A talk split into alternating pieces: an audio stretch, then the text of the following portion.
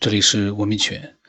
那么很多的听众呢，他们在听了节目之后呢，呃，因为一直在听别人在讲，他们其实自己也有自己的经历，所以说他们就会忍不住的，慢慢的就想把自己经历过的那种神秘的，他自己都不知道是怎么回事的，然后呢，呃。又不太愿意跟人家去讲，因为你在现实生活当中，你跟人家去讲的话，很多人会说你是不是脑子进水了，会有这样的事情。所以很多人他，呃，在他的内心深处一直藏着一些疑问，或者说，可能也隐隐的会有点恐惧。我个人觉得啊，因为这种事情发生了之后呢，你没有办法去让人家去安慰你，因为人家都不相信你，也没办法安慰你，那就只能自己去承受那样的一种，呃。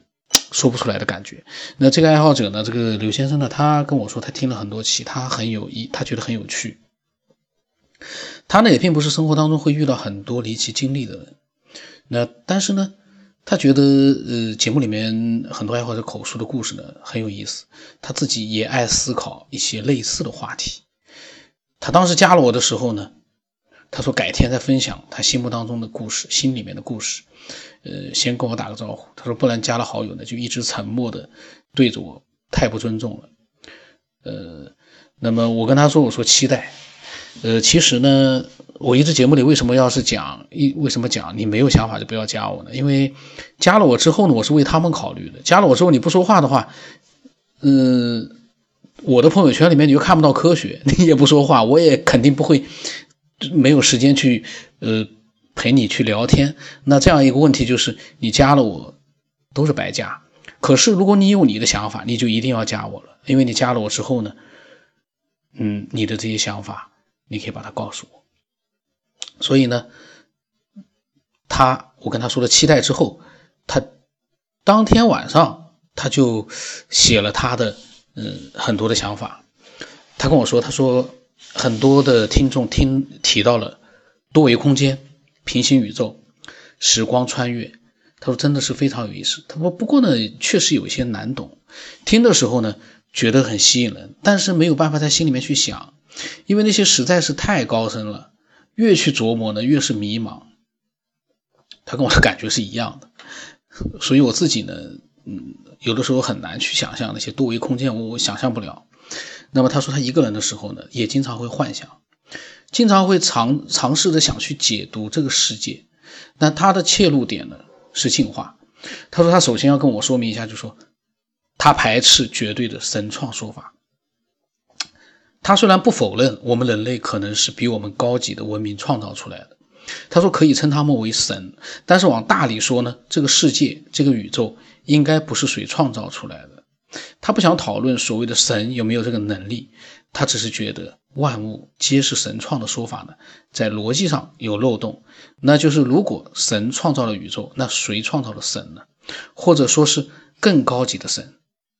他说：“那继续追问下去呢？谁创造了更高级的那个神呢？即使真的有神创造了我们人类，那这个神一定也会有一个出处，从何而来？他觉得进化呢是很说得过去的。”其他的这个谁创造了谁，谁创造谁，其实我在之前节目里面多次讲过了，就是一直会有人说这个没有底的，这个东西你要是说他创造了我们，那谁创造了他？谁又是创造了他？创造了我们的他的他，这个就说不清楚。但是我呢，有的时候经常会回，呃，我的一个想法就是，先要把创造我们的先找出来，再去找下一个可能会遇到的一些问题。第一个问题没解答，我们就会去想，第一个问题没解答之后，还会有第二个、第三个、第四个，呃，就像数学题一样的，也要一步一步的去做一个最终的一个正确的结果。它不是一一下子就是一个答案就出来了，要一步步的解读的。呃，过两天我讲一个数学家的一个故事，这个数学家他解读了一个全世界最难的一个数学题，那。全世界所有的科学家研究了两年才弄明白他这些公式，他的一步步的步骤。这说明什么？你连里面的步骤一个都没有去一步一步的去往下去做，你就想知道最终的答案，那是不可能的。所以那种说谁创造谁，谁创造谁，其实肯定有一个答案的。但是呢，呃，先要从离我们最近的那个开始去寻找。你不可能说中间什么东西没找到，然后啪找到了一个最终极的答案。那对我来讲，我觉得那是不可能的。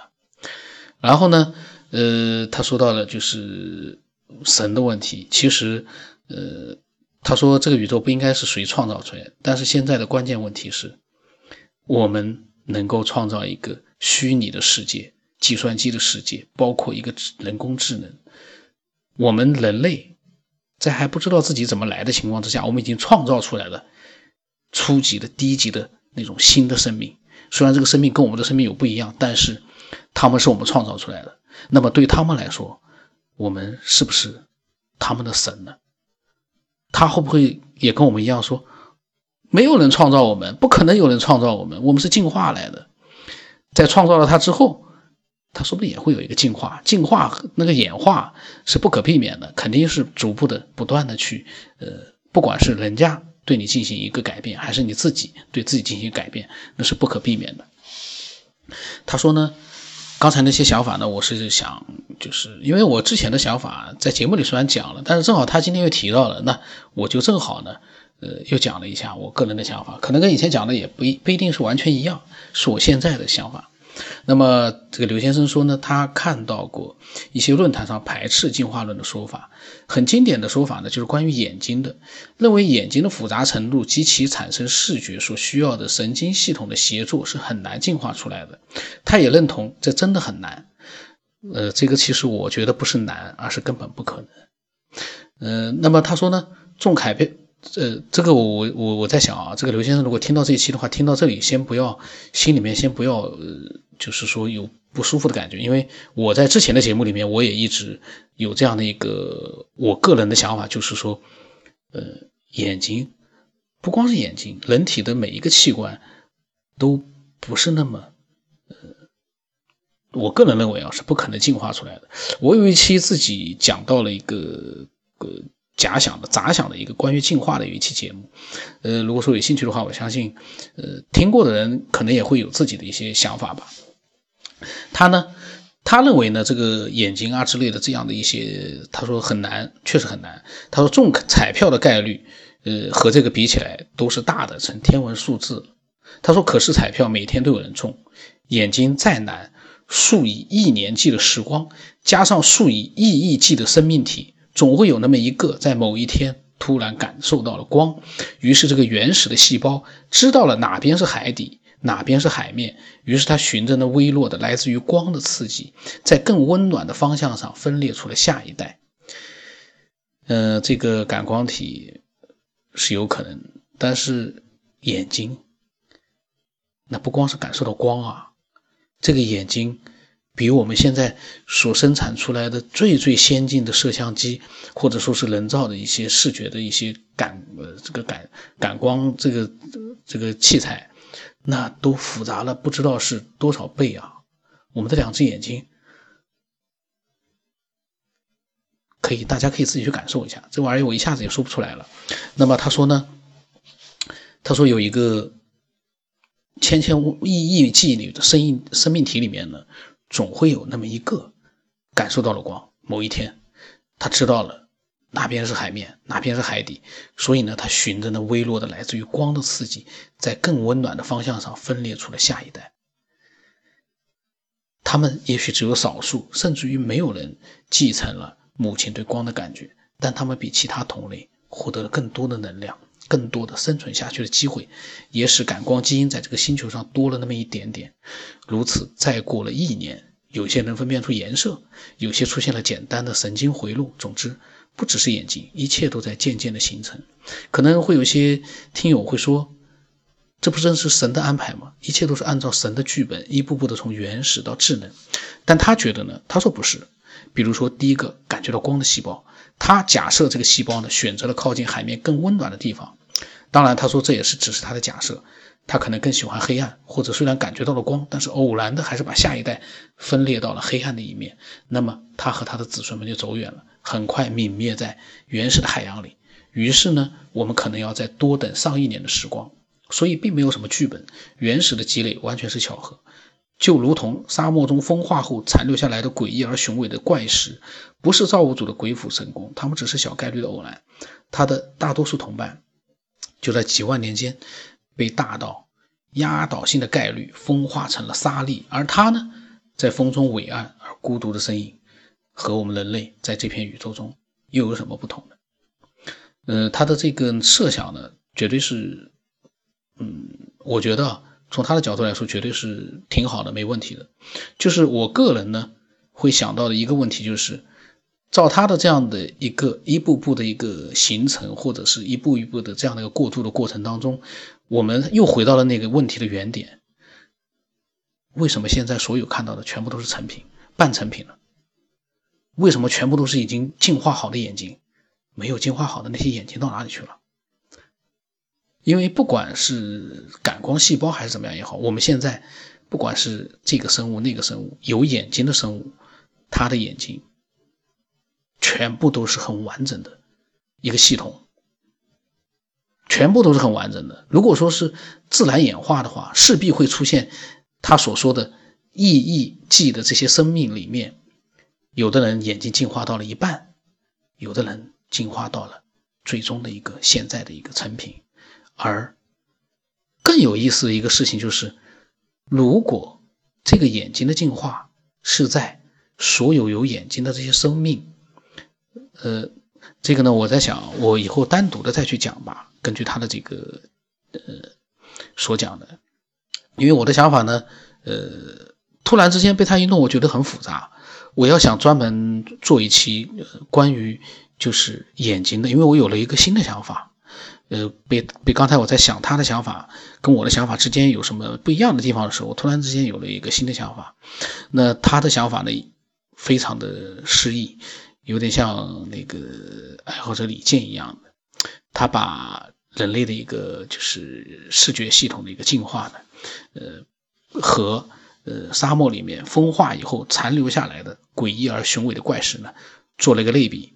那当然。呃，怪石它只是风化，那个呢，跟眼睛的形成完全是非常非常大的区别。因为眼睛，一个眼睛里面它所包含的内容，那现在人类还不一定研究得清楚呢，只知道大的一些结构和怎么样去做。你叫他去再去把一个瞎子、失明的人给他再造一个眼睛，造不出来。为什么？因为太复杂了。而那个怪石呢？呃，怪石，你说它是鬼斧神工，可是我们的人工巧匠可以把一个石头做成想要的任何一个形状，所以那个呢，呃，和眼睛的形成是，呃，完全是不一样的一个难度，也是完全不一样的一个概念。那，但是他的思索，我觉得代表了呃所有的我们的听众的思索的一个部分，因为每个人的想法呢都不一样，就包括。呃，和他不一样见解的一些人，他们的想法可能我也觉得，我说我在想，眼睛是不可能演化出来的，或者是进化出来的。但是呢，至于眼睛是怎么样一个形成的，或者至于说你怎么样去理解眼睛不是进化出来的这样一个问题，你去解答它的话，每个人可能解释不一样。我有我的解释。可能别的人有别的解释，而这个刘先生呢，他觉得呢，眼睛是一步步的，经过了亿万年，就这么一步步的从原始到智能。当然，他的这一步步的进化里面很复杂，然后呢，到现在我们发现全都是成品，没有进化过程当中的任何一个半成品，看不到。这就是一个问题。我我在想，我我觉得这个刘先生他可以看一看那个我曾经讲过的那个《一型起源》，呃，那部电影呢，或者是《癌型起源》，反正就这部电影，那个里面呢，一个生物学家是专门研究的那个节目，他可以去听。里面呢就涉及到了一个眼睛和没有视觉动物的这个那些生物，那个生物学家怎么让他们。通过某种方式让他们有了感光的那种基因在里面，那个电影，我觉得他看了之后会有自己更多的想法。哎呀，今天呢，关于眼睛呢，我因为想法太多了，我呢，我想专门做一集我自己讲的，讲我自己的想法。里面虽然说我自己啰啰嗦嗦讲了很多，但是呢，呃，都比较杂乱，因为我有的时候讲想法的时候呢，是根据其他人一句话或者是一段话，我自己发表一些简短的一些杂想，但是这些想法，呃，很乱，呃，反正大家都习惯了，经常听的人应该都习惯了。那，呃，我的个人想法跟这个刘先生想法不一样，可是呢，我们没有对错，因为也没有答案，现在没有答案。呃，所以呢，各抒己见。你觉得我我讲的你能接受，那你也可以把你的想法告诉我，或者说你觉得哎，那个刘先生想法也对啊，呃，但是呢，你有一些不同的地方或者怎么样，你也可以把你的想法告诉我，只要是自己的真实的想法就可以。那今天就到这里吧。我的微信号码是 b 二五幺什么八不让什么八。那我的呃微信的名字是九天以后，呃，大家。听见了之后，如果说要加我的话，看到九天以后呢，你就知道你没加错了，就不必要再来问一个你是不是那个 讲科学边缘的。嗯，那今天就到这里吧。